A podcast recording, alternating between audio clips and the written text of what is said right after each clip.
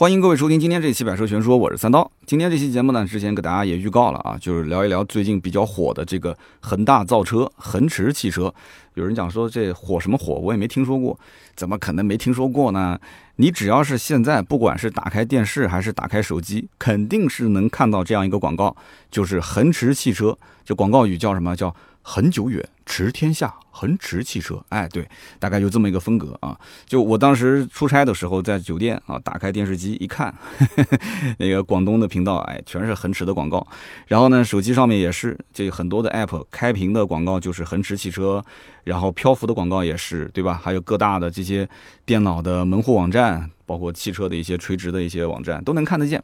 那么到底这什么个车，对吧？这个广告语“恒久远，驰天下”。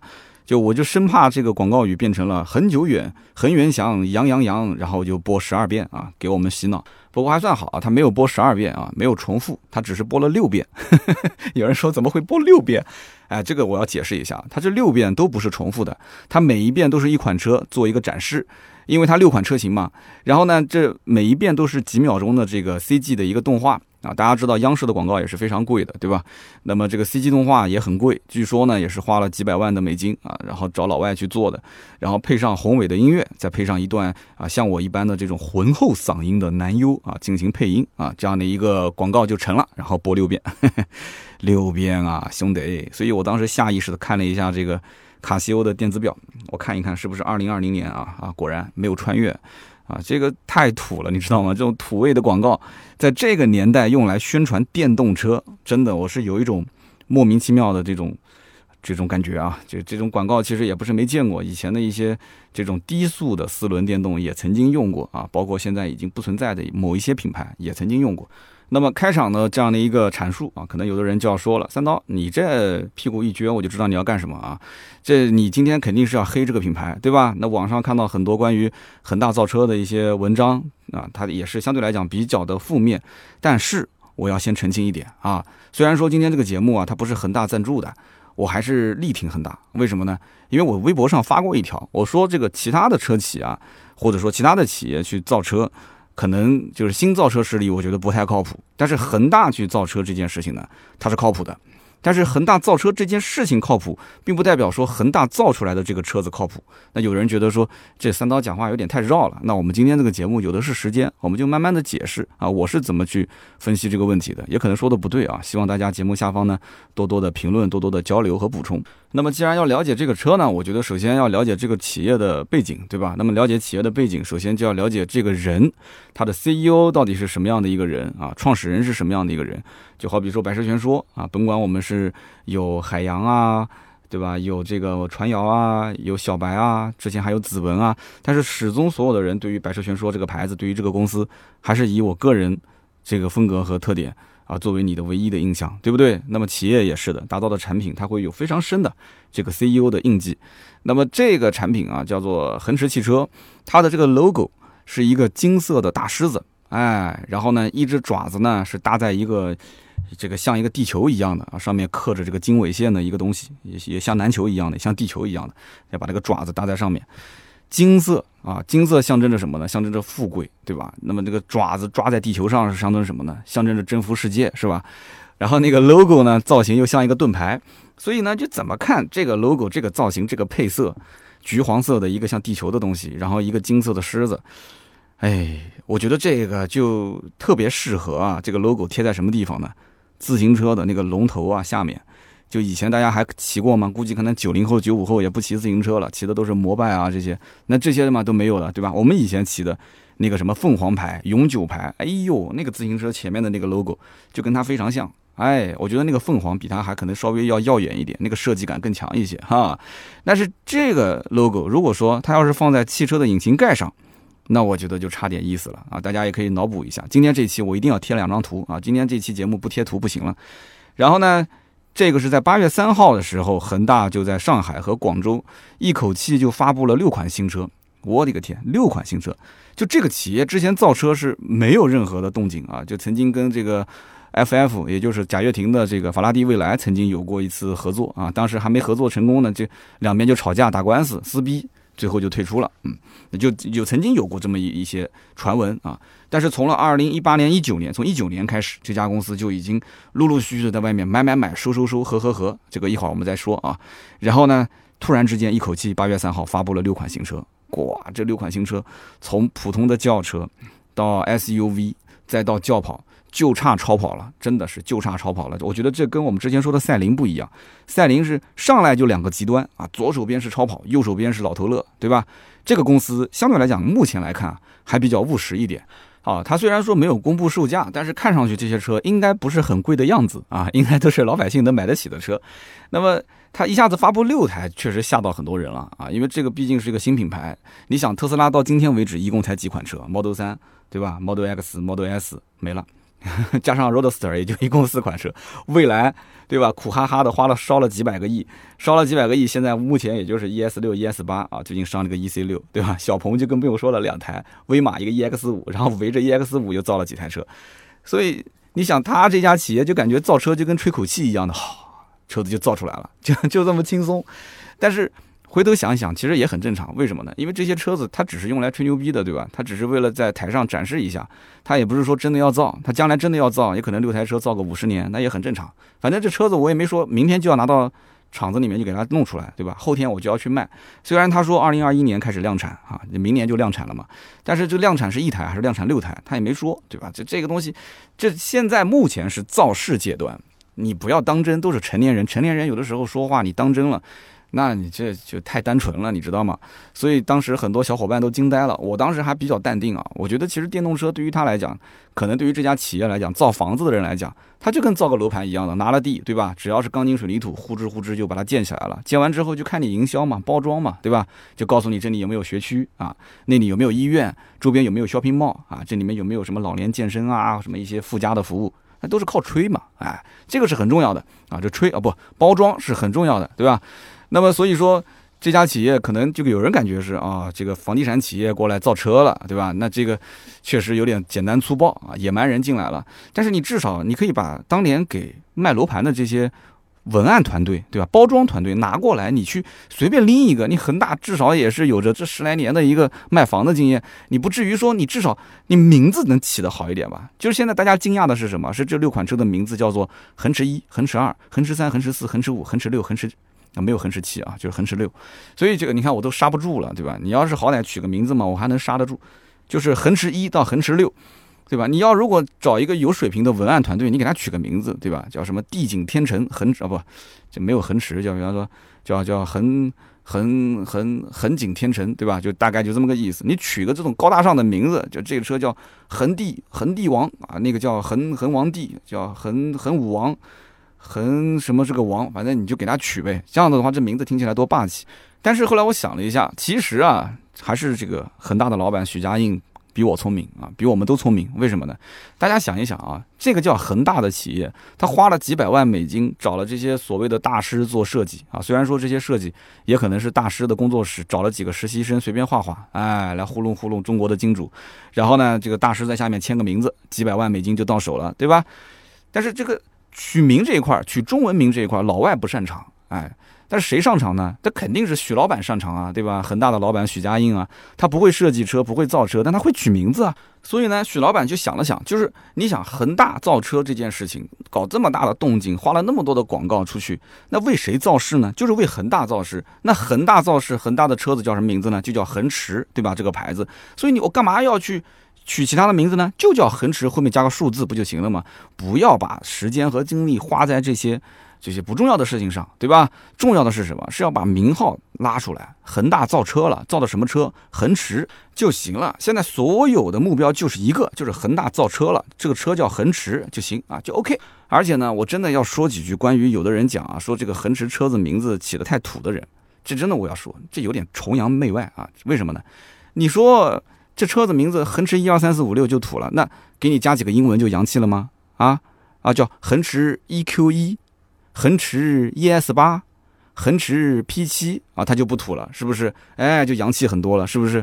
啊，这这这虽然说好像是这样子啊，但是很明显，这个恒大的老板许家印觉得重点真不在这里，不要在这上面浪费时间，取什么名字不重要，对吧？毕竟造势才是最重要的。那至于造势是嘛，它就是个无形的东西，对不对？你不要关注那些有形的东西。如果这些车子能说话，他会问许家印说：“主人，我配拥有姓名吗？”那许家印说：“你不配啊，那不就行了嘛？你偏要问，对不对？那明明他你从眼神中都能看得出来你不配，你还要问他。”所以说，最近一段时间，就关于这个什么恒大造车的这几个车的名字，在网上也是炒了一波。所以这我不讲吗？这人有多大胆，地有多大产。现在的互联网就是这样，你反正想搞点事情，你就不要按正常的渠道走，对不对？他就自然而然的会有一些免费的广告、免费的宣传来帮你去做营销，哎，他不就出来了吗？那么有的听友可能不太理解啊，说这个老百姓本来就不太能接受新能源汽车，要不是这个补贴啊，还有牌照的政策，很多地方的大马路上都不会出现那么多绿色牌照的一些电动车，对吧？那么况且现如今的这个新能源车。造车企业当中，这些新造车势力是接连倒闭，对吧？活着的呢也是举步维艰，因为没钱嘛，就生怕没钱。那么在这种背景下，怎么就出现了一个恒驰电动车呢？这个恒大汽车到底又是何方神圣呢？啊，可能有些人还是不太了解恒大集团，对吧？这个车子又值不值得等待呢？哎，最近你别说，还真有人问我，说这个恒大汽车看起来挺炫酷的，问我什么时候上市，能不能等啊？那么到底能不能买呢？我们就接着往下聊。稍微对于电动车行业了解一点的人都知道，恒大发布的这个恒驰汽车啊，这六款产品到目前为止什么数据都没有，什么长宽高啊，什么功率啊、扭矩啊这些，包括内部有没有一些什么高科技啊，什么都没看到，就是看到了海报，看到了 CG 动画，对吧？说白了，也就是说到目前为止，现阶段就是造势嘛，对吧？我总是提造势，造势，大家记住了，这是关键点啊，记好笔记。那么虽然说恒大这个老板叫许家印啊，他是许诺三年之内投五百个亿啊，全球打造十多个的生产基地，产能呢，今后未来十年到十五年要达到五百万辆。五百万辆是什么概念啊？跟大家去算一算，就你知道这个目标有多宏伟啊？就是说，目前来讲，汽车市场是一个下滑阶段，对吧？每一年的新车增长大概在两千三、两千四百万上下啊。那么其中新能源车占多少呢？也就仅仅在一百二三十万，当时的目标是到二零二零年达到两百万，但今年这个肯定是完不成了，也就是一百多万辆。那么特斯拉在中国建厂，它的目标其实也就大概在十五万辆啊，最多上限也就到个三十万，就是目前能看得见的这个目标预期啊。未来其实也差不多啊，一个月也就几千台吧，对吧？几千台车。那么特斯拉未来在国内，对吧？烧了那么多的钱，那么建了一个整车制造基地，也就一个整车制造基地。对不对？当时上海，大家如果感兴趣，你还可以去看一看，对不对？为什么未来不在上海建厂啊？去到了安徽，对吧？那么上海建了个特斯拉，特斯拉在当地又受到了什么样的一些相关的政策上的一些优待啊？大家都可以去搜一搜，网上都有，都是公开的啊，都可以看。那么恒大呢，就一年的时间签了五个基地，我的天哪，厉害了啊！五个基地完了之后呢，不断的还在找地方去签啊，要签地签约。那么这些土地的面积又非常的大啊，地皮也非常的便宜，而且相当一部分的土地呢还带有这个住宅和商业属性，因为你一家这个整车制造的基地落户之后，那整个的带动不仅仅是就业了，你还有周围的一些配套的，对吧？这些零部件的供应企业，所以说非常厉害的啊，包括什么物流啊、这些金融啊这些都能带动起来。好，那么这个我们点到为止啊，就不能再往下深聊了，因为这些东西再往下聊，你肯定大家的评论区里面又要说这个说那个的了，反正。反正银行贷款肯定是少不掉的啊，这个最后说一句啊，银行贷款。那么接着我们往下讲的是什么呢？就是这个造势阶段，它肯定是要干嘛？要说一些豪言壮语，对吧？包括在各地，你要如果说是要建一个汽车制造的基地了，那这些话肯定要放出去啊。你现在什么东西都看不见，但是呢，将来要达成多少多少的就业，对不对？要总投资多少多少个亿，那都不是说一个亿、两个亿啊，甚至都不是一百个亿啊、两百个亿啊，甚至都按千亿来计啊。你看看广州的那条新闻出来，对吧？恒大是承诺要投多少钱？那么这里面到底有多少水分呢？这个是不得而知的啊！这前期的吹牛嘛，谁不会？那我要如果有他这个身份，我吹的可能比他还大，对不对？那么许家印本身曾经就是中国首富，现在其实混的也不差。虽然说这个房地产呢是不景气，但是首富啊，首富不首富这个东西只是个数字的变化。你只要能排在这个富豪排行榜里面，那都是上百亿的，对不对？现在的首富都是谁呢？都是一些搞互联网的大佬啊。那么就不举例子，大家都认识，也都是网红。许家印的恒大集团到目前为止，我可以这样讲，还是豪气冲天啊。为什么？二零一九年的营业额是四千七百七十五点六亿，就是营业额。它的净利润是多少呢？三百三十五点四亿。那么现阶段这个疫情啊，大家都知道，房地产的这个企业受的影响也比较大啊。那么恒大呢？哎，在疫情严重的时候，他弄了一个这个网上售房，哎，很厉害。我当时看了网上全都是在讲说这个网上售房啊。让他这个逆势大翻盘啊，赚的是盆满钵满，还成了一个行业典范。这就说明什么？就恒大的这个老板许家印啊，他本身就是一个实战派啊，确实也能做成一些事情。他不是是像有一些就是拿个 PPT 天天去吹牛皮的那种人啊，他确实可能在做事执行力方面还是有的啊。那么好，那么继续往下聊，这个哥们儿现在是唯一的啊，在新造车势力当中，他应该算是新造车势力吧，对吧？他又不是传统造车企业，他是个新品牌。好。是所有的媒体公认的唯一的一家不缺钱的企业，那是相当的不缺钱啊！你想想看，本身身家就是几千个亿啊，现在又拿出五百个亿，五百个亿，别人可能讲说我要拿五百个亿去造车，你觉得他是吹牛皮？但是对于许家印来讲，绝对不是吹牛皮，人家一年的净利润就三百多个亿，对吧？他只是想投和不想投的问题。而且他本身就是上市公司啊，他也不需要从外面再融钱，他自己本身就是上市公司，可以到处融钱。而且他中间这个股票，你看他说造车之后，那股票蹭蹭蹭的往上涨。我不知道有没有人买过恒大健康啊？有没有人买过恒大的这个这个这个这个股票？所以你想想看，许老板他只要是愿意，他可以一直玩到底。对不对？这造车对他来讲不就是个百来亿嘛，对吧？未来汽车天天哭着喊着两百个亿烧完了都没什么钱了，对他来讲这两百个亿算啥啊？一年烧两百个亿他也能烧得起。所以许老板应该讲造车这件事情，单纯从钱的角度来讲，他用自己的千亿的身价去玩，好像没有什么问题。但是这里面就出现了一个很奇怪的现象啊，新造车势力出来的那些，大家一看说，哎呀，这些造车势力早晚都是要死的，为什么要死啊？说这个资金链肯定是会断的，造车就是烧钱的。好了，那现在来个恒大，你不是要烧钱吗？我们家最不缺的就是钱。那许老板只要是愿意，就是一直烧呗，随便怎么烧无所谓，对吧？但是大家又感觉好像哪边不对啊？钱到位了，感觉又不对了。那钱到位怎么又不对了呢？这就是我们下面要聊的问题。前两天我们看到这个这个许家印在网上的一段视频啊，三十多分钟，就是讲他的这个恒驰。啊，产品如何打造？恒大造车这件事情怎么才能成功？三十多分钟演讲，他对于这个恒大的造车啊，总结成了十五个字啊，那就是买买买，合合合，圈圈圈，大大大，好好好。你没有听错啊，这是许老板在发布会上面正式的演讲其中的一句话，就这十五个字。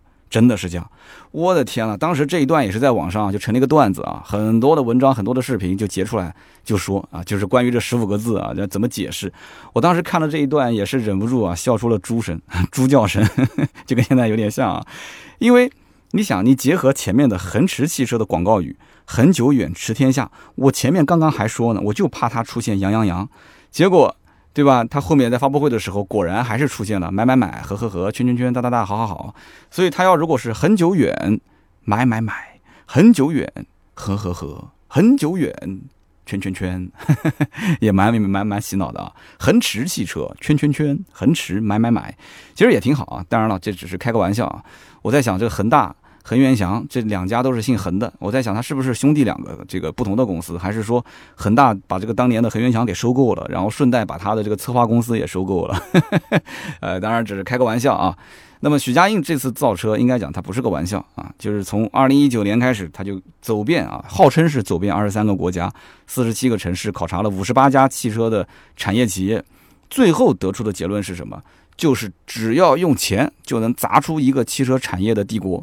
我就觉得很奇怪啊，就是你想这么有钱的大老板身边应该是不乏这些参谋团的，他但凡只要是招几个汽车行业内的一些专家去聊一下，他就知道，他就应该知道，汽车产业最不缺的就是钱。我讲的不是新造车势力啊，我说的是以前的传统型的企业。你想想看，大众集团啊要转型，上来就多少钱？就降百亿欧元，百亿欧元不就是千亿人民币嘛，对不对？然后。这个丰田，丰田也前前后后为了在研发技术方面投入了有上千亿的美金啊啊，上千亿的美金是什么概念？所以说，对于一家汽车的传统型的企业来讲，它差钱吗？你听说过大众差钱？听说过丰田差钱吗？都不差钱。那么新造车势力是差钱的，但是新造车势力现在最近也是传出很多要被可能跨国型的这种老牌的汽车的企业要被并购啊，要被全资收购。那么许老板可能真的是觉得把这个钱啊当成是万能的了啊，他真的是把造车这件事情是当成像盖房子一样，钢筋水泥土都备齐了啊，高楼大厦自然就建起来了。那么剩下来就是什么呢？就是找个营销团队去包装，对吧？本身这个房子嘛就是用来炒的，但是问题是现在当然大家知道了，这个房子是啊就是只住不炒，对吧？但是汽车你真的能炒出一些东西来吗？你前面的这种炒作，对不对？最终的结果那可能就是一地鸡毛嘛啊！那么回想一下许家印在发布会上面说的这个买买买合合合圈圈圈哒哒哒好好好这个话题呢，我觉得他聊得很轻松啊，他很轻松，他越轻松呢，我就觉得越可怕。为什么呢？因为他没有对这个产业的敬畏之心。我觉得啊，就他有点像什么呢？就有点像当年的这个李书福说汽车呢，无非就是两排沙发四个轮子，跟这个有点感觉。但是李书福对造车这件事情呢，他还是很上心的，因为他当年把车子买回来自己拆自己看，他当年也造过摩托车，对吧？他还是有底子的。我觉得是两件事。那么另外一个就是李书福当年是赶上了私家车爆发的年代，对吧？现如今。许家印是不是能赶上新能源这个爆发的红利期？这个我不好说。有人讲红利期已经过了，但真不好说，因为毕竟这个大背景啊，对吧？大背景毕竟这个还是支持新能源的，还是在往前推进的。我看到网上有人讲说，哎呀，这个恒大造车也只是摆在嘴上啊，它实际的目的也就是圈圈地、造造房子，仅此而已。最后呢，怎么挣钱呢？可能房地产也不怎么挣钱了，是吧？那就从股市里面套现啊，对吧？股市里面套个几百亿，然后拍拍屁股走人，剩下就是一堆烂摊子。然后呢，他自己也可以解释啊，他说：“哎，我又不是没投钱啊，我前前后后砸进去也有上百亿啊，啊，所以呢，这个问题我们接着再往下聊。二零一九年的时候，恒大确实啊，从那个时候开始已经收购各种各样的公司了。恒大以九点三亿美金收购瑞典新能源汽车公司国能新能源。”啊，虽然说这个名字听起来国能新能源像是一个好像中国企业，但是它的英文缩写叫 NEVS，啊，你这一听就像个国外企业了，是吧？所以你看，就加几个英文就变得很洋气了。所以以后不要喊我三刀，请喊我尼古拉斯刀，好吗？谢谢。这个 NEVS 当时收购了百分之五十一的股权，那么随后呢又增资获得了百分之百的股权，那么这家公司呢就成了。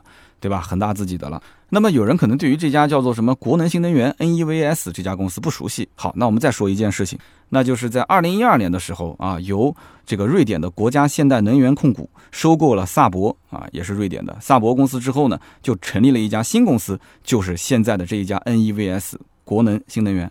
听懂了吧？也就相当于说萨博也是恒大的了。虽然说萨博现在。不管是设计啊，还是技术啊，那对于一个新能源公司来讲，也没有什么可用的了。无非就是可能它具有一些造车的基础啊，有一些底盘调教的基础。但是我觉得恒大也不需要啊，为什么呢？因为现在做底盘调教的公司多了去了，你只要肯给钱啊，只要钱到位，玻璃能干碎，对吧？人家给你打工啊。现在不管是美国也好，欧洲也好，整个经济也不景气，对不对？中国的金主爸爸到处撒钱，他怎么不愿意呢？他肯定愿意啊，当然愿意合作了。好了，那么许家印呢，到了瑞典之后呢，除了干了这么一件事，顺带着又去看了看著名的超跑品牌科利塞格。到了科利塞格，随手又给了一点五个亿，是欧元啊，一点五亿欧元，又获得了科利塞格百分之二十的股权啊。其实我觉得这百分之二十的股权也没什么意义，对吧？你又不是控股，又不是买断，而且科利塞格以前的生产线本来就被我们的中国的富二代很早很早之前就包养了，就是你所有科利塞格生产线下来的车，我全部包圆了。我是全球总代理啊，就是那个富嘛，老富大富啊，大富，他不就是把那个柯尼塞格的授权拿了吗？玩了几年，亏了好多钱，最后又退出了嘛，不玩了。所以呢，这个柯尼塞格呢，也就是名声在外，对吧？你要如果在抖音上踩两脚油门，然后机油撒一地，你也能火，是不是？那么恒大的这个许家印许老板当时觉得说，哎，这个品牌可以聊一聊，虽然质量是差了一点，但是呢，毕竟用来作秀还是可以的。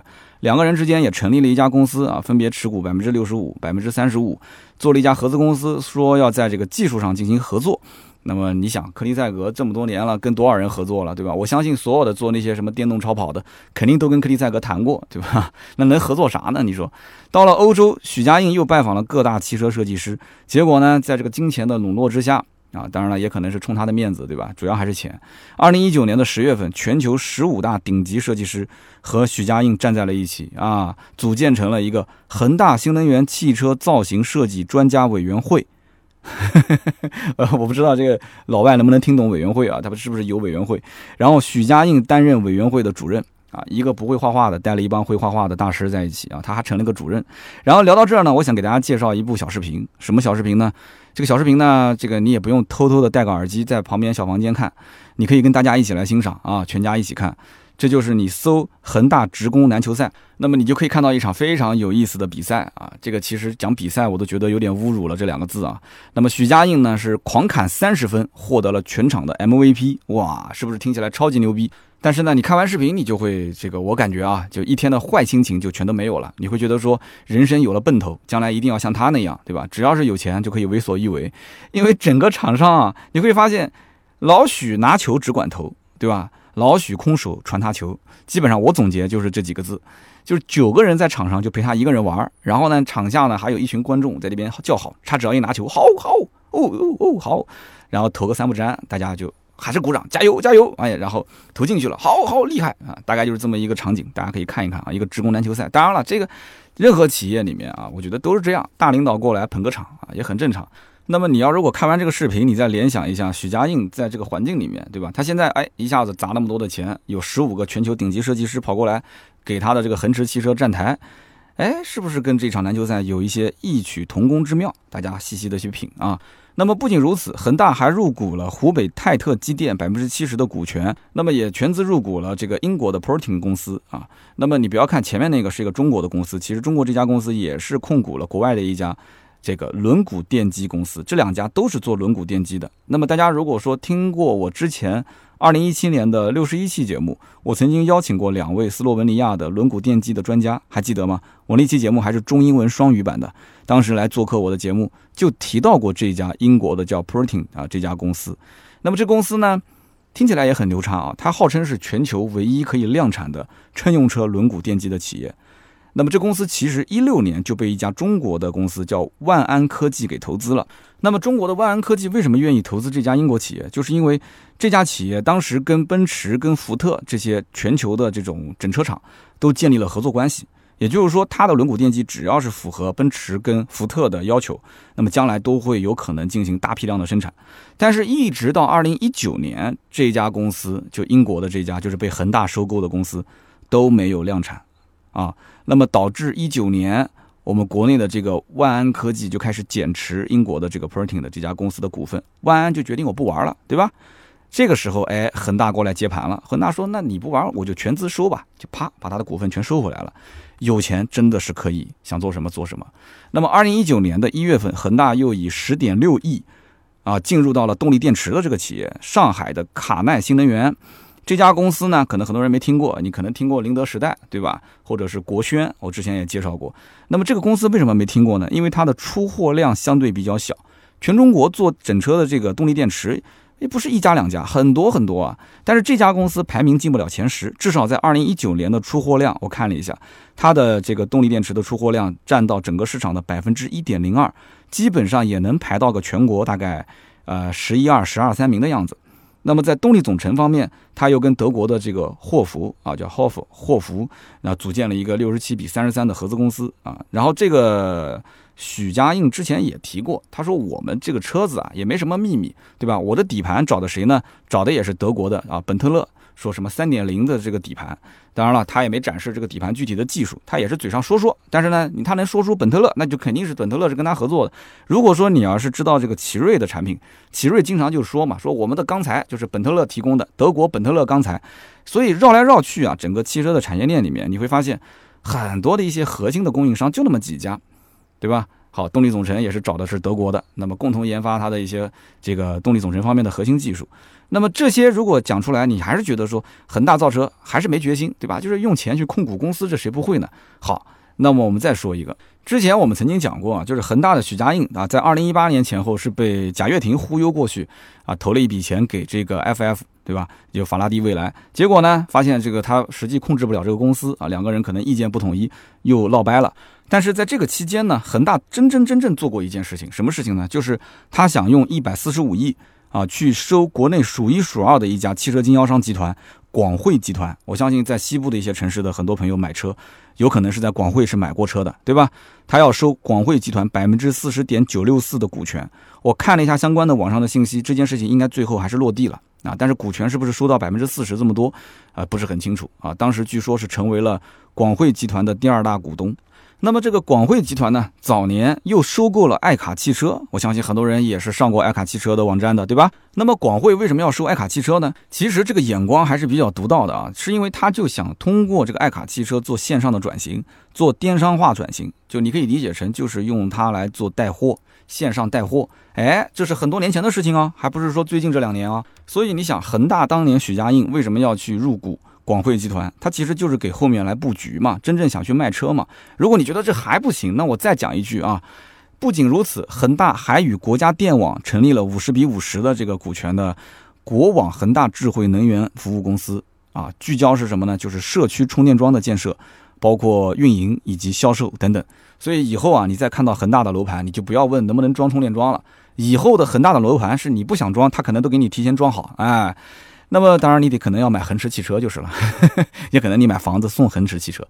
那么全球的能数得上号的这些汽车零部件的龙头企业啊，像什么博世、麦格纳、大陆、财富啊，什么蒂森、克洛伯，然后包括像巴斯福这些，这些都跟恒大签约了这个战略合作协议啊。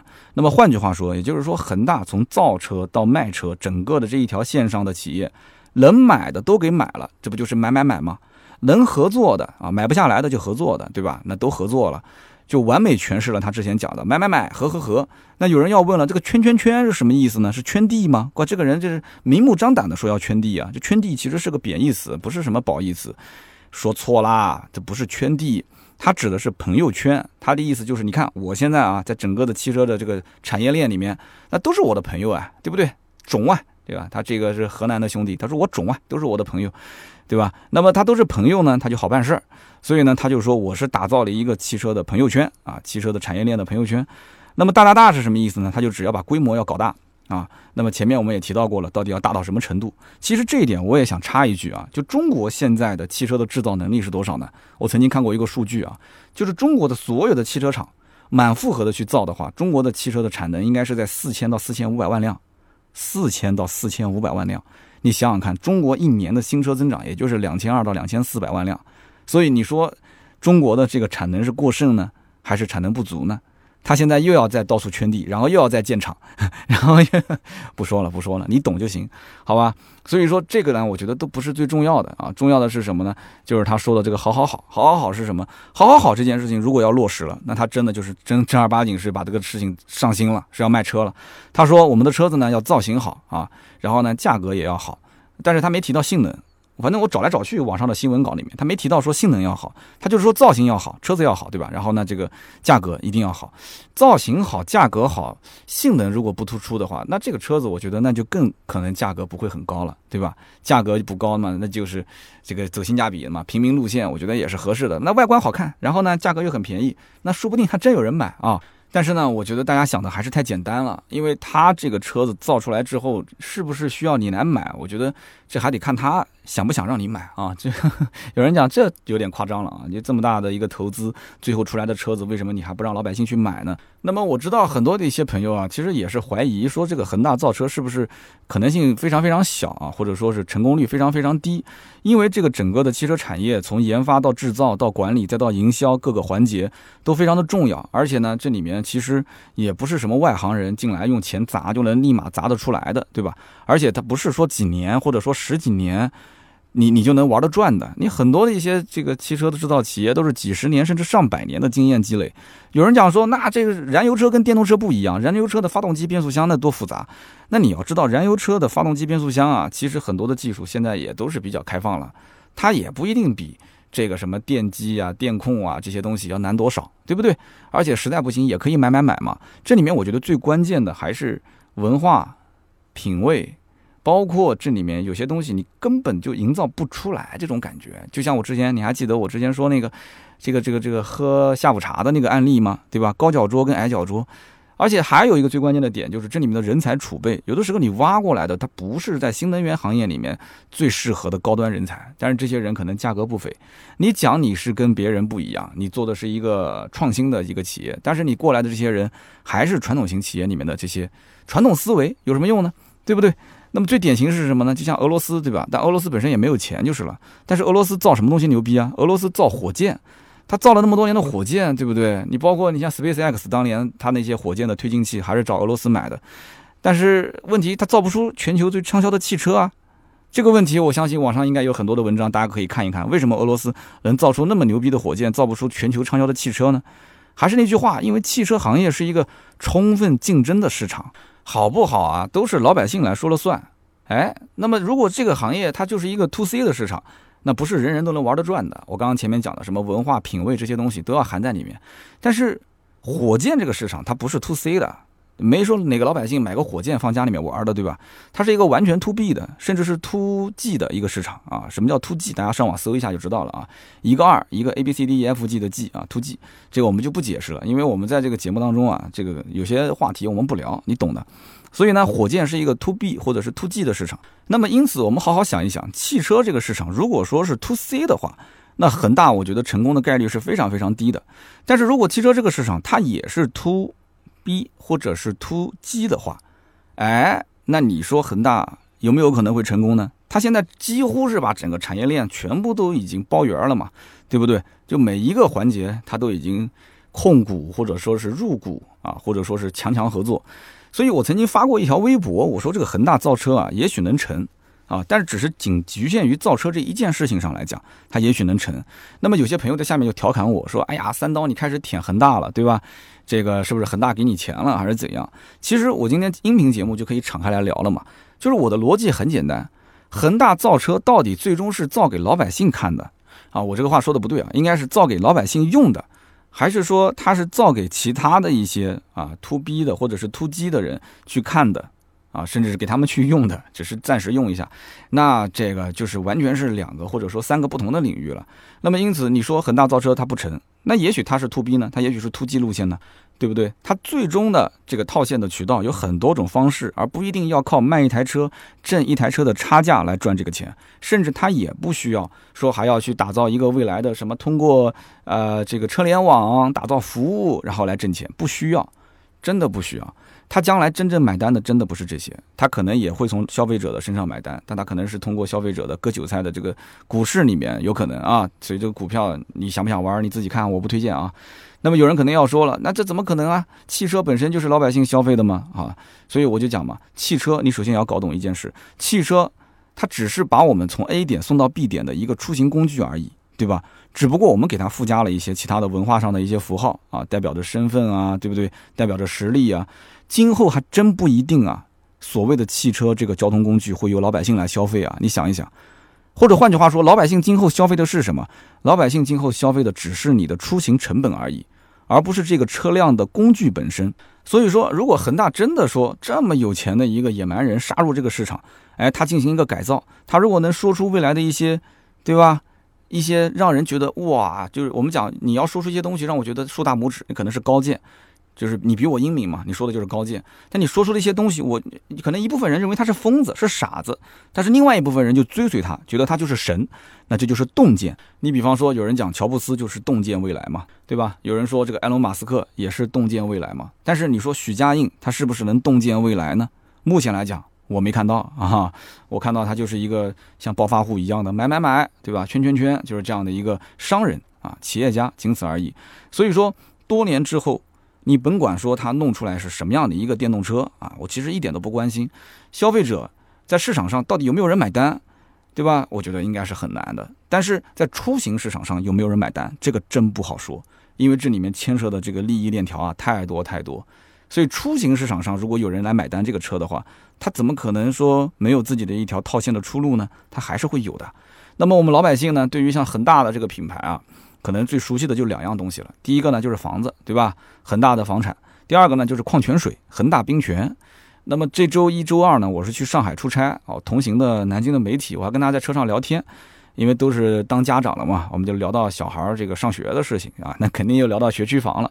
哎，很巧，然后对方的这个同行呢，就是住在这个恒大的楼盘里面，那么他就跟我讲，他说他们这个楼盘对应的是当地的一个还算不错的公办的一个初中。说这个初中今年的中考成绩是全区排名第一，那么一下子就把我的兴趣就带起来了嘛。因为我最近不是一直在想小孩以后中学的学区买哪儿嘛，我就跟他聊，我说啊这个恒大楼盘怎么样？他就跟我讲，他说这个楼盘其实分两块，一个是南院，一个是北院。他说这个北院啊，当年因为这个恒大好像是出了什么问题，停工停了两年，就成了一个烂尾楼，后来又重新可能是有钱了，又重新复建。哎，然后呢，这个房子就建起来。所以北苑的这个第一期的这个楼盘啊，质量不是特别好，所以他建议呢是买南苑，买这个房子质量相对好一点的啊，一口气建好，一口气卖掉的。那么这个很大的楼盘呢，而且还有一个问题是什么？就他介绍自己小区，他说他因为是照搬了广州的那个设计风格，就有点像那种蝴蝶的造型啊。他说这个设计呢，在广州那边呢，因为常年气温比较高，阳光呢照射也比较充裕，那这没有问题的。但是南京这边呢，就是四季比较分明，所以呢，有一部分户型的采光相对会有一些问题啊。他可能以为我要去买嘛，就跟我去介绍。那么这两天呢，因为我正好是在准备这个恒大许家印的这个话题啊，所以呢，我们聊到恒大楼盘的时候，我不自觉就想到了这个许家印此人的发家史，哎，我就很好奇，我想去看一看，然后节目里面给大家分享一下。那么这个许家印呢，是出生于一九五八年啊，正好是跟我们父辈啊，就是我们像我是八四年的嘛，我父亲正好跟他就差一岁。正好是这那个年代的，所以我印象就很深。对于在这个年代的人，大概是什么样一个样子，对吧？然后包括他的儿子啊，对吧？他有两个小孩嘛，对，我们也是同龄人，对不对？他是出生在河南的一个贫困村。那么呢，为了离开这个小地方，一九七七年恢复高考，他当时第一时间就报名了啊！我曾经还问过我父亲，我说你当年恢复高考为什么不报名呢？对不对？你要报名，可能我们家也就飞黄腾达了啊。但是他第一次呢，许家印高考就落榜了。那么第二年呢，这个由于用力过猛啊，许家印呢是以河南周口市第三名的成绩考入了武汉钢铁学院啊，现在叫做武汉科技大学。那么学的是冶金系。那么大家可能一听啊，就觉得说这也不是什么很好的学校啊，对吧？而且学这个专业，我估计现在也没什么人有兴趣，说还报一个什么冶金系钢铁专业是吧？但是大家想一想，那个是一九七八年的时候，一九七八年什么概念啊？那个年代。进入到钢厂就意味着什么？就意味着你进入到了国企啊！你意味着你从农村是进入到了城市，意味着你有一份铁饭碗，你的未来、你的前景是一片光明，对吧？你要如果再当上个领导，那就不用不用烦了嘛，对不对？所以这一点我是深有体会。为什么呢？因为我的父亲本身跟他是同辈人，而且恰巧我的父亲也是从农村，然后进入到了钢铁厂啊，国有企业钢铁厂。只不过呢，许家印是以大学毕业的大学生的身份进场，那我的父亲呢就不是什么大学生了，对吧？我们家呢是因为当时工厂征地拆迁啊，然后呢就地安置，就把我们的父母还有我家一些亲戚就安排到了这个厂里面。那么当然了，后期你像许家印这样的大学生肯定是重点培养的嘛，对不对？所以他将来就升职升得很快。果不其然啊，不到一年的时间，他就当上了车间主任。在当年的国企里面，如果你要是年纪轻轻当一个。这个车间主任的话，你想他大学才毕业，对吧？七八年如果上大学，四年大学，八二年毕业，八二年毕业再混个一年，八三年，八三年他是五八年的，才多少岁啊？才二十五岁，二十五六岁车间主任是什么概念？我可以讲，找媳妇儿都好找。那村子里面，我跟你说，那姑娘应该是从村头能排到村尾，都是想嫁给他的。而且，如果大家现在在网上去搜这个恒大许家印的照片，这哥们儿本身长得还挺帅啊，确实有一股这个老板的派头。后来我也查了一下，就是许家印的这个婚史，包括他们家的孩子啊，确实整个家族都很低调。然后呢，他的这个儿子应该是跟我差不多大，也是手底下几家上市公司。他的这个夫人呢，也是他的结发妻子啊，到今天为止呢，也一直都是陪伴着三十多年啊，很专一。啊，非常不错。所以你看，很多的一些企业家到最后啊，这个厂子败了，或者说是家庭毁了，最根本的还是作嘛，就是自己作啊。厂子也是自己作，家里面也是自己作。那许家印这么多年一直都没有这些乌七八糟的事情啊，应该讲还是一个比较务实的人。那么现在做事情看起来那么高调，对吧？那么这么高调的一个人的背后，他到底是存在着什么样的一个目的性？其实我们要知道，像这种大佬啊，做事情的目的性都是非常强的。我们曾经在讲贾跃亭的时候，我们也知道许家印跟贾跃亭也是曾经有过合作、有过交集。这两个人为什么能一拍即合？我觉得两个人性格上，在把握关键人物这方面啊，都是非常非常强的。我曾经看过一篇报道啊，说这个贾跃亭啊，他曾经跟人吃饭，然后呢，吃完饭之后走出酒店，啊，身边的一个朋友，当然这个人肯定也是有权有势，他想结交的朋友了。他当时就说了一句说哟，你这车不错，然后就走了。结果第二天贾跃亭直接买了一辆新车，就直接送给他了。啊，那么一般情况下，我相信绝大多数的人，别人说你的车好，你可能还很得意，对吧？洋洋得意，还给人家介绍介绍这车好在哪儿。其实这种情况下，你根本就不需要多说啊。有的时候呢，你开的如果跟你结交这个人比，你车子比他还要好，这反而不是一件好事。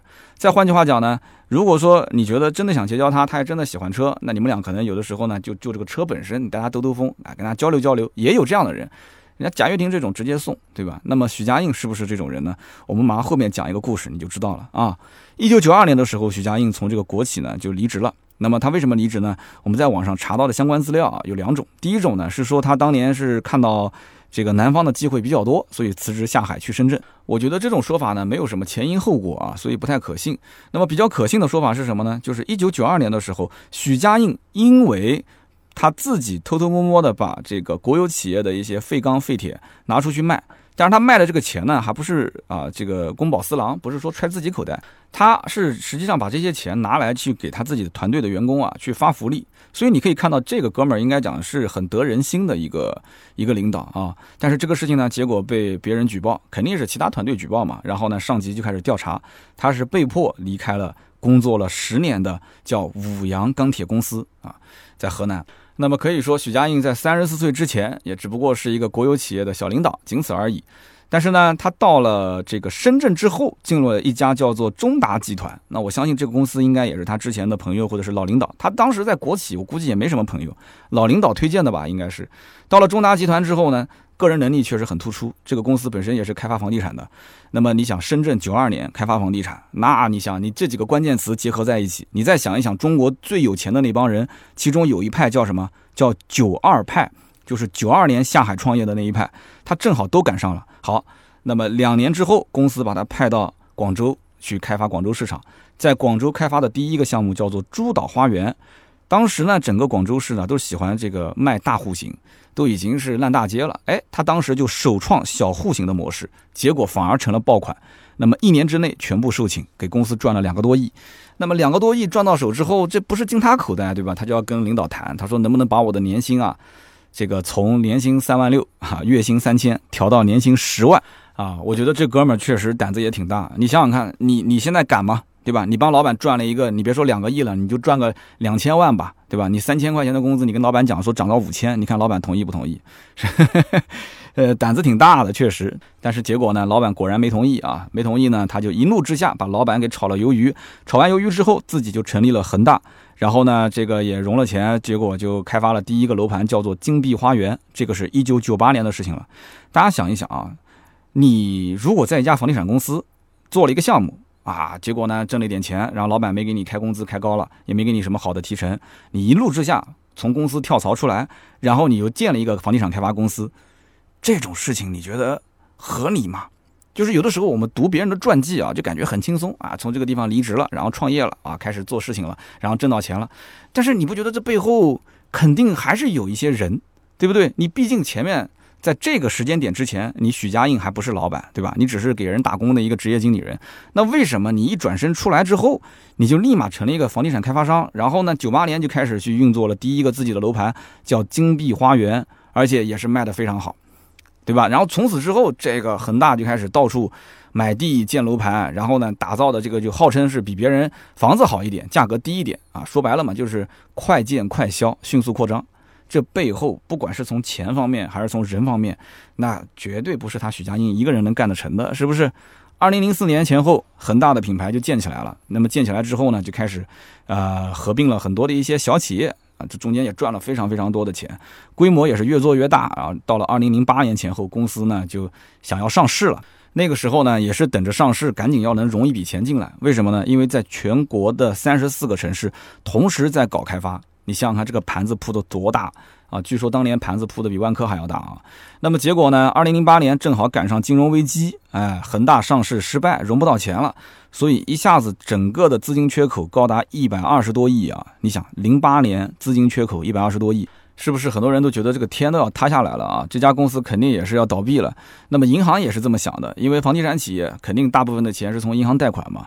那么银行呢，立刻啊就叫做什么晴天借伞，雨天收伞，立刻就把这个贷款额度停止，然后呢开始要催他还款。我在这个查阅相关资料的时候啊，看到一段说这个许家印当年还求过万科的王石，说老王能不能帮帮我，但是呢被老王拒绝了。我觉得其实老王拒绝他也很正常，为什么呢？首先，你这个盘子窟窿太大，对吧？也不是说随随便便给你一个十亿、二十亿就能堵得上，你一百多个亿呢，这是第一。第二呢，王石毕竟是职业经理人，在那个年代，你想他后面出现的那些事情，不都是因为他是职业经理人控不了盘嘛，把股份都让出去了。那么许家印是老板，讲白了，恒大毕竟老板就他一个，那么借钱给谁？也不是王石他说了算的，对不对？他不是说这个钱我想怎么用就怎么用。结果神奇的是什么呢？神奇的是这件事情让我不太能理解。就是许家印当年缺钱的时候，结果通过曾经楼盘搞促销，他请了很多的一些英皇的艺人。那么通过肯定是经纪公司去找的艺人嘛，对吧？那么英皇的一些负责人呢，就引荐他认识了英皇老板杨受成。那么杨受成呢，又引荐他去结识了香港大佬郑裕彤。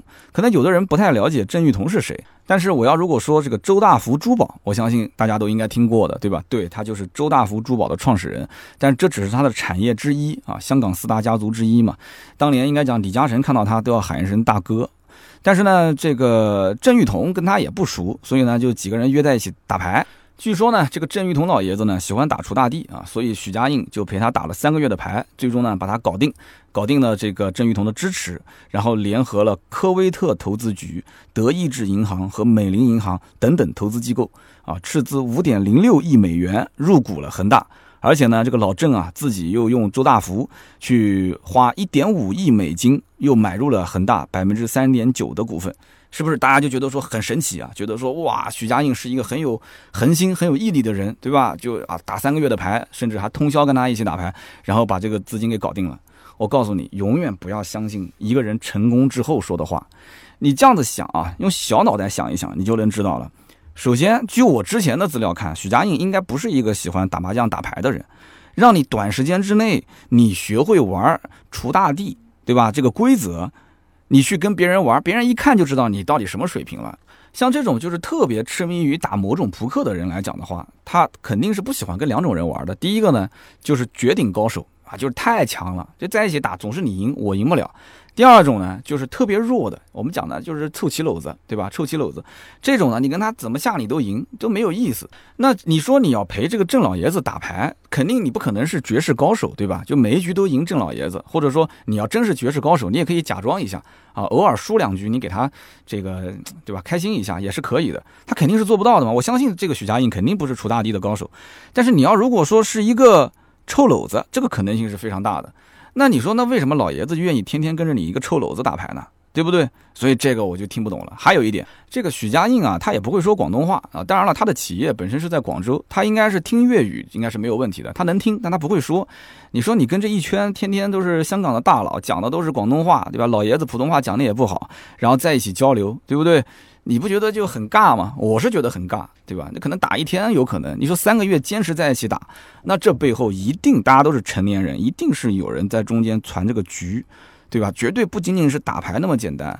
只不过这些大佬如果不是因为打牌天天在一起见面，那必须那个新闻上面得写点事情出来。但是这些大佬在一起打牌呢，哎，那就说那就是兴趣爱好，对吧？陪老爷子打牌打了三个月，他背后一定是有人在传的啊。那么不管怎么说啊，就这样一来的话，恒大许家印的资金链的问题就被解决了。那么我们上文也提到过，说南京的某个楼盘，二零零八年前后停建，两年之后又开始复建，这个期间到底恒大发生了什么事情？那就是上面我刚刚讲的这一些故事。之后呢，恒大就是一路开挂。这个郑裕彤老爷子呢是香港的大佬啊，那么恒大又想在香港上市，对吧？所以呢，对于这个老爷子来讲，那我肯定要力挺你嘛，大家都是兄弟了啊。那么，二零零九年啊，这个在香港举行上市投资推荐会，郑裕彤就带着一票大佬过来给他站台，包括华人置业主席刘銮雄啊，星岛新闻集团主席何柱国，长江实业执行董事叶德全，英皇集团主席杨受成，还有就是中渝置地的这个主席张松桥等等。所以十一月十五号，恒大举行了上市挂牌仪式，还有包括举办了上市晚宴，就是说这公司就正式上市了嘛。郑裕彤、刘銮雄、张松桥再次到场祝贺。那么恒大就此呢就顺利的在香港这个上市了。那么后来呢，网上传闻说啊，说这个许家印其实是加入了跟这些大佬在一起的一个组织，叫什么呢？叫大地会。这个名字起的，这个前面有人说，哎，这不是锄大地的组织吗？就天天没事组织在一起锄大地嘛。大地会是不是除大地？我不知道啊，但是他们一定不是因为除大地而组织了这样的一个会啊，这是肯定的。那么这么多年呢，恒大地产一直是赚得盆满钵满啊。那么为什么现在要坚持做汽车呢？跟大家也可以稍微的唠叨两句啊。其实之前恒大本身已经是希望。呃，多元化的转型了。那问题就是这个地产本身增量就是可以预见的，对吧？那么其他地方的转型到底做什么呢？啊，就没有故事，上市公司就赚不到钱。过去二十年单靠一个房地产买买地建建房，也就可以辉煌到现在。那么现在二十年过去了，那么后面二十年怎么走，就是一个很大的问号。所以这些金字塔塔尖的人应该讲比我们要敏感啊。那么现在国家背书新能源产业，对不对？这背后是什么？就是人人想吃唐僧肉。所以妖魔鬼怪都过来抢啊！那么在抢的过程当中呢，也有很多人在质疑，旁边人在看这些妖怪在抢唐僧肉，大家都在想，反正也吃不到唐僧肉，就说这个唐僧肉是不是真的存在呢？啊，真的吃到之后就长生不老了吗？这本身也是个问题啊。那么前面呢，我们也提到了，除了恒大的房子以外，大家了解的还有一个恒大冰泉。恒大冰泉这个事情其实可以聊一聊，因为老百姓很熟悉嘛，对吧？超市都能看得见。这个恒大集团当年想多元化，其中有一个就是。恒大健康。那么前段时间恒大宣布造车的时候，就把恒大健康的名字准备要拟改名叫恒大汽车嘛。那么恒大健康之前做什么呢？就是搞什么粮油啊，呃，搞什么乳业啊，喝牛奶乳业啊，对吧？然后弄什么这个畜牧业，但都不是很成功。那么最被大家嘲笑的是什么？就是恒大冰泉。那么当时恒大冰泉是一亮相啊，就一瓶矿泉水嘛，一亮相，我的天，怒砸十三亿的广告。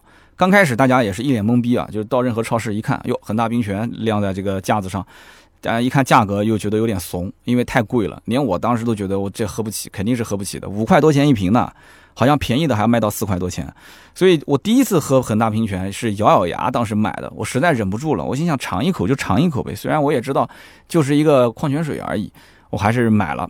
那么当时看到这个包装上面的那个冰山的图，我也不知道是哪个山，后来我查了一下，好像是长白山吧。这个这这是长白山是从底下抽上来的水呢，还是这个冰雪融化的水？我也不知道。哎，反正就是这么喝吧。啊，就是闭着眼睛就想象是冰山流下来的水，对不对？我感觉哎还好，也挺值这个价的。嗯，这个可能比农夫山泉要稍微再甜一点啊。但是我始终觉得这个甜的味道啊，应该不是发自这个水的，应该是发自人民币啊。这人民币就是想一想，心中就是甜的嘛，对吧？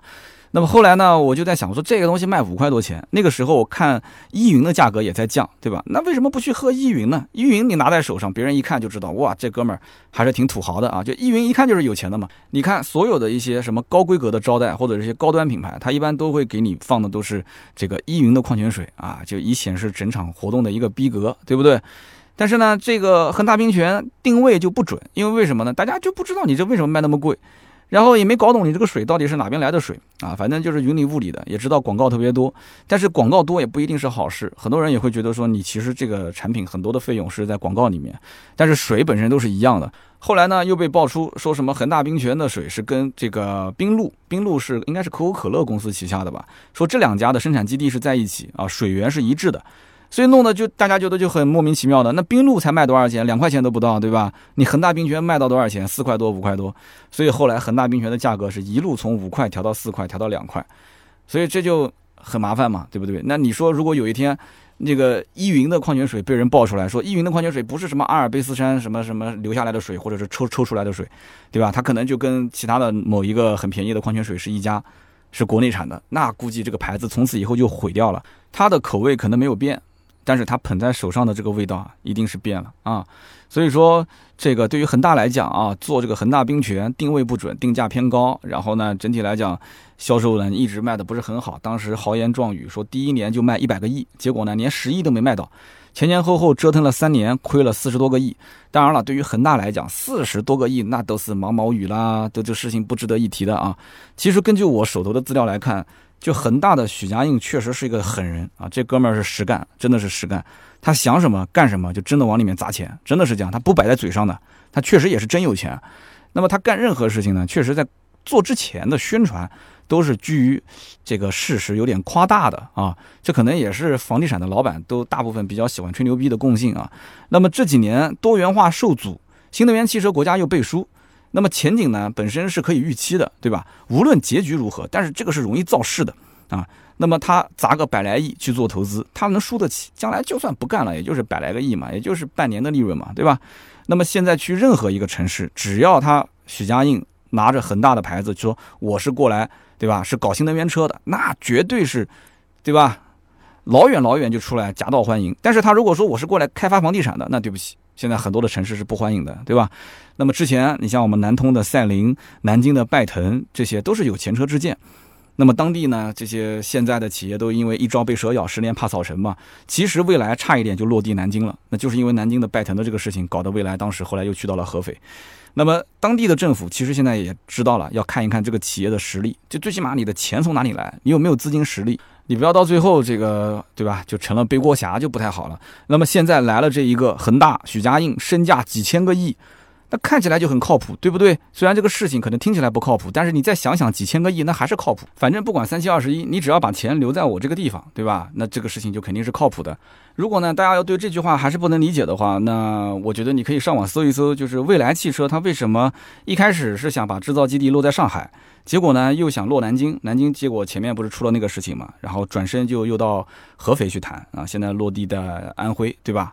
那么这是为什么，对吧？为什么特斯拉在上海能建厂，而且建厂又得到了很多的一些优厚的条件？那都是哪些条件？大家都可以在网上看一看啊。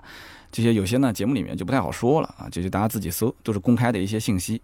所以呢，前有特斯拉，有蔚来汽车这些品牌，他们呢有这个经验，拿地建厂，对吧？给政策，给给相关的一些扶持。那么后面呢，这个恒大这样的一个千亿身价的大佬开始入局，也玩新能源车。这就是一张门票嘛，对吧？就任何人，你只要戴个新能源车的绿帽子出去之后，你随便到哪里就是最耀眼的那颗明星嘛，对不对？他呢现在就拿了那么多的钱进来当野蛮人，我就唯一担心是什么？其实我其他都不担心，对吧？你烧了那么多钱，拉动那么多的就业，无所谓，挺好的，对吧？反正不管这个事情最终怎样，我唯一担心他讲了这么一句话，叫做许家印说我们不是弯道超车，啊，他把弯道超车都给否定了。他说我们是什么？我们是换道超车。这句话大家自己去细品啊，弯道超车我们还能理解，对吧？大家以前是燃油车，我们现在是新能源车，但是你说换道超车，换道超车什么概念？有的时候我在想啊，这个东西啊，你不能去细想，细思极恐，因为你要如果是换道超车的话，我觉得他说的真的是没有错，甚至我觉得他都没有在超车，他超的是别的，只是我们看不见而已。关键问题在于他真的是超了，他而且超到前面去之后呢？背后留下的是一地鸡毛，所以有人讲说，到底恒大造车是中国造车的救星还是灾星？我觉得这个标题还是蛮犀利的啊，大家可以搜一搜，一帮汽车行业的老前辈在一起聊这个事情。我觉得那段这个像峰会一样的一个小座谈会讲得非常好，但是这个流量很小，因为现在的短视频年代，没人愿意看这个东西啊。是救星还是灾星啊？一部分人觉得说是灾星，一部分人说也可能是救星啊。所以呢，对于中国汽车未来的这种变化，我觉得老百姓就是产业变革，老百姓不关心，老百姓只关心就是对于我来讲，我将来买车到底有什么样的变化？我觉得中国汽车产业毕竟还是有一部分安安心心的，真的是想发展技术，想要有核心技术，然后呢，面对未来有一点自己的洞见、有追求的企业家。汽车行业还是有的啊，我就不说是谁了，马上说了，大家又说我舔他，对不对？但是我左看右看，我都看不出许家印身上有有这方面的气质，或者说有哪怕想往这方面发展的可能性。他就是个商人，就是要挣钱，在他的身上，我觉得是不可能出现任何对什么科技方面的什么迭代更新啊，什么改造一些人类的生活质量条件啊，这些都不可能。他跟马斯克、跟乔布斯都不是一类人。马斯克跟乔布斯不会说开口闭口就谈钱钱钱，对不对？他们会谈的是第一性原则，他们谈的是创新的本身是对人类未来的生活会有哪些变化、哪些改变，对吧？那只是说创业的过程它是有风险的，那失败可能是无法避免的，对不对？成功那只是可能几万分、几十万分之一的概率，仅此而已。他们不怕，那我们今天就聊那么多，对吧？那么以上就是今天所有的关于恒大造车的这个话题的内容。感谢各位的收听和陪伴。今天聊的真的有点多了啊，其实稿子没有多少个字，很多都是自由发挥的，大家应该也听出来了。那么听到最后都是老铁，也欢迎大家在我们的节目下方留言评论啊。比方说你如果是恒大的小区的住户，哎，你可以说说这个楼盘怎么样啊？那么如果是你喝过了恒大冰泉，啊，你也可以说说这个恒大冰泉是不是喝完之后腰不酸了、腿不疼了、精神也好了。当然了，你要对于这个恒大造车，你本身有看法，你也可以说说自己的一些想法啊。那实在不会留言的，就打卡，就直接写已阅，朕已知啊，退下吧。谢谢，谢谢各位啊！留言互动是对主播最大的支持。我们也会在每期节目的下方呢留言区抽取三位，赠送价值一百六十八元的芥末绿燃油添加剂一瓶。好，那么我们上两期节目都要开始抽奖了，但是今天抽奖之前呢，我们要先说清楚啊，比亚迪。D.M 跟这个丰田 T.H.S 对比的这一期呢，是一个商业，是一个合作的节目，所以我们抽三位呢是赠送小米五的手环，啊，我们的商业合作节目是送小米五的手环。那么在此呢，我还是想说一句啊，我们的各位老听友，商业的节目以后我就不再重复了，肯定送的礼品相对来讲会再贵一些。甚至是定制化的，我最近也是在定制一些礼品。那么大家呢，去关注盾牌的微信四六四幺五二五四啊，进入到我们的微信群，只要是商业的节目，我一般都会在群里面通知大家去留言，我们随机抽取三位。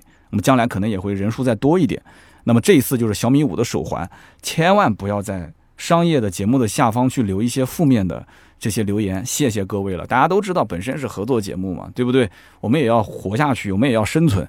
我们不像许家印嘛，什么几千亿个身价，我要是几千亿的身价，我管你哪个厂家还跟我合作呢，对不对？那老爸都姓许了，你说对吧？随便拨个一两百个亿，那我做节目就很轻松了。我买车给大家试啊，试完之后我就把车就送给大家。那行了行了，不做梦了啊，不做梦了。我们是一个普通家庭，所以呢，因此合作类的节目我们会啊有一些抽奖。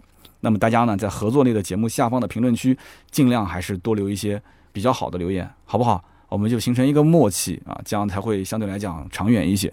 那么比亚迪的这一期的合作节目呢，分别是帅无边、听友四三六四九五四八和醉卧浮沉三位啊，获得了我们的奖品。帅无边的留言就是说，他说比亚迪的汉真的很香，三十万可以提个顶配。百公里加速三点九，比特斯拉的 Model 3呢，呃，稍微的弱一点啊。Model 3的高性能版是三点四秒啊，相对差了零点五，但是价格也差很多啊。所以我个人如果是有条件，我下一辆车，我肯定是换比亚迪。那么下面一个听友就是四三六四九五四八，他说，呃，刀哥，我目前呢其实不太了解比亚迪，但是听了你今天这节课啊，我是受益匪浅啊，很多的一些黑科技。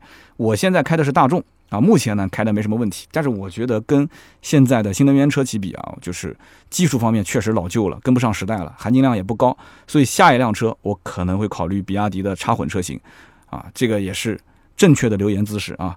那么再下一位叫做醉卧浮沉，他说我是一名汽车修理工啊，厂里面呢也会停着几台这个插电式混合动力的车，从试驾感受上来讲呢，插混车的这个提速确实比普通车要快很多。普通的燃油车要快很多，那么你只要是踩油门，你会发现推背感很强，但是油耗呢又很低，确实不错。但是相对来讲，就是插混车辆啊，就是经常要充电，而且充电比较麻烦，比燃油车的定价呢也更贵一些。我这边呢是个三线城市啊，很多人也不太懂什么插混车型，所以花那么多的钱，大家也不认识，对吧？那么另外就是三刀这期节目啊，这个专业性有点过强了啊，就连我这个修理工我都有些地方没听懂。可能很多人也会听不下去啊，所以这里啊还是解释一下，毕竟特约的节目稿子是一改二改三改，这一期的比亚迪的稿件几乎可以说是厂家的工程师重新写的啊，我写的第一版他看不上眼啊，所以就成了这样的一个大家觉得说很生硬的一个讲课式的一个音频的内容。那么也希望大家多多的理解啊。那么以上的三位就是获得了我们小米五手环一枚，每个人啊，那么去加我们的盾牌的微信，可以发快递的地址给他。那么下面呢，就是关于上一期节目的留言互动了。上一期节目呢，我们是赠送的这个芥末绿燃油添加剂啊，那分别是清晨的小鹿 T O T。他说这个三刀啊，这期节目我听完很有感悟。上个星期啊，我还在考虑到底是高八还是买思域两厢。那么作为自己家生产的就是思域两厢的这个员工啊，你是在东本是吧？他在东本的员工，他说我自己都觉得说两厢价格定的有点高，就像你说的，就他是为了提高产品的调性，而且你说的两厢思域产能前期不足，真给你说对了啊！不仅仅是前期，后期可能也不会产很多。那么这个车子呢，不会大量的去批量生产，两厢车的价格后期估计也不会怎么掉。那么他还说，他跟厂家的工程师聊天，工程师讲两厢其实比三厢还要重四十五公斤。哎，这个确实是爆了一个料啊！他说我呢最近要买车，我还是老老实实的去买英仕派吧。啊，买东本的 Inspire 可以的，没问题。这个呢就绝对是属于务实派啊。上一期节目我也说了，两厢思域那都是信仰派。下面一位听友叫幺三四八三七九三丁勾 ZX，他说我是一九年六月份买的这个时代思域，那个时候刚上市，我看了很多的资料，音频、视频、图文我都看了，看完之后根本别的车都入不了法眼。结果呢，我到店里面看了实车，坐在车里一看，我的天哪！就整个的内饰很粗糙，到处都是一些塑料材质，我瞬间就对它很失望。那么之后呢，我又看了看它的价格，我的预算呢，呃，也就只能买到十三万九千九的版本，当时只优惠不到三千块钱，还要等一个月。销售顾问的态度呢，也是啊，这个鼻孔眼睛都是长在头上的，爱理不理。当时我的驾照呢不满一年啊，也不让我试驾，感觉非常不爽啊。结果呢，我就没买。呃，当时买了一辆十四万七千八入手的别克君威，感觉特别香啊，就比思域香多了，开到现在也挺好的。你看，这就是啊，一开始还缺那么一丢丢的信仰，那么从此就没有信仰了啊。下面一位听友叫做科技小宇宙，他说我很羡慕盾牌姐姐的工作，中国居然还有那么轻松的工作啊。前段时间我们公司生产口罩机，我每天上午六点一直干到第二天的凌晨，每天呢睡三四个小时。现在呢，终于好一点了，但是也要从早上的七点干到晚上的六点，周末还要加班，一个月呢能休息两天就不错了。这个呢，你让我想到之前我在聊曹德旺的时候啊，曹德旺的中国工厂里面就拍这个纪录片啊，曾经就就采访过中国的工人，在中国的工厂里面上班是什么样的一个状态啊，我很能理解，所以我送一瓶芥末绿给你。那么另外呢，这条留言我也转发给了盾牌小姐姐。盾牌小姐姐当时那个 表情啊，就特别的这个，哎呀，就是一言难尽啊。她说我的工作一点都不轻松啊，对吧？这个我也要加班啊，这个什么的。但是呢，因为我可能说了，盾牌的工作时间呢是早上的九点到晚上的六点。所以呢，这个听友就会有了这样一份感慨。我当时为什么要那么说？是因为很多人六点钟之后啊，就晚上或者是早上九点之前发信息，盾牌不回，甚至是九点到十点的时间段，有的时候盾牌也来不及回。这里呢，跟大家解释一下，就是盾牌其实工作是很琐碎的，他需要去维护这个几万个人的微信。我们这里有十几个私人微信号，你想想看，一个微信五千个人，就是好几万的人。那么这里面经常每天一对一的点对点的。这个发信息给他，他你想你一个人，你微信上稍微的信息多一点，你都不想回了。他是十几个微信同时在闪，下次真的我要让盾牌拍个小视频给大家看一看，整个屏幕上开的全是聊天窗口。那么与此同时，我们又不是天猫，我们也不是什么微商，我们平时也不卖东西啊，也就是最近有一些听友跟我们合作，自己家自产自销的一些产品啊，我觉得还不错，发了一些货给我们，我们自己试了一下，那么推荐给大家，价格合适，这些事情还是要盾牌来操作。对吧？从沟通发朋友圈，然后这个拉群维护，再到对接啊，这里面很复杂。然后他本身就一个人，所以呢，我也想得很清楚，我也不希望盾牌说因为这份工作搞得自己生活都已经混乱了。那我就跟他提，我说周末双休，平时呢下了班你就回家带孩子。啊，就不要说那么花太多的时间，下了班啊，我也打电话说你怎么不在线啊，这些那些的。那么我本身就很淡定，对吧？那么对于盾牌来讲，他当然也觉得这份工作相对来讲，只要把我的工作时间内处理好，对吧？效率高一点，那我回家正常的家庭生活还是可以安排的稳当一些，那更好，对吧？我跟你讲，真的就是每个企业里面啊，如果是有这个生过孩子的女生，你一定要知道，千万不要给她随意的改变工作内容，特别是调换工作岗位。那甚至是换工作环境，因为生完孩子的女生，一般她的心思多数是回归家庭了，所以她要的这份工作就是稳定、稳定再稳定。像这种已婚已育的一些女生啊，在工作的环境当中，她其实对于工资倒没有说什么特别高的要求，但是她对于工作的内容的可控性、时间的可控性，她的要求会非常的高。所以这一点呢，我希望如果同样是创业的，是做管理的一些听友啊，你一定要记得，不要随意的给这些已婚已育的这个女员工，就是改变她的工作内容，改变她的工作环境，好吧？好的，那么以上就是今天节目所有的内容。感谢大家的收听和陪伴。那么以上的六位中奖的听友也请尽快的联系盾牌啊，获得你们的奖品，发一下快递的地址给他。那么如果大家希望进入到我们的微信社群的话，也可以加盾牌的微信四六四幺五二五四。那么如果说想咨询新车、二手车的价格，也可以联系这个微信。好的，那么今天这期节目呢就到这里，我们下期接着聊，拜拜。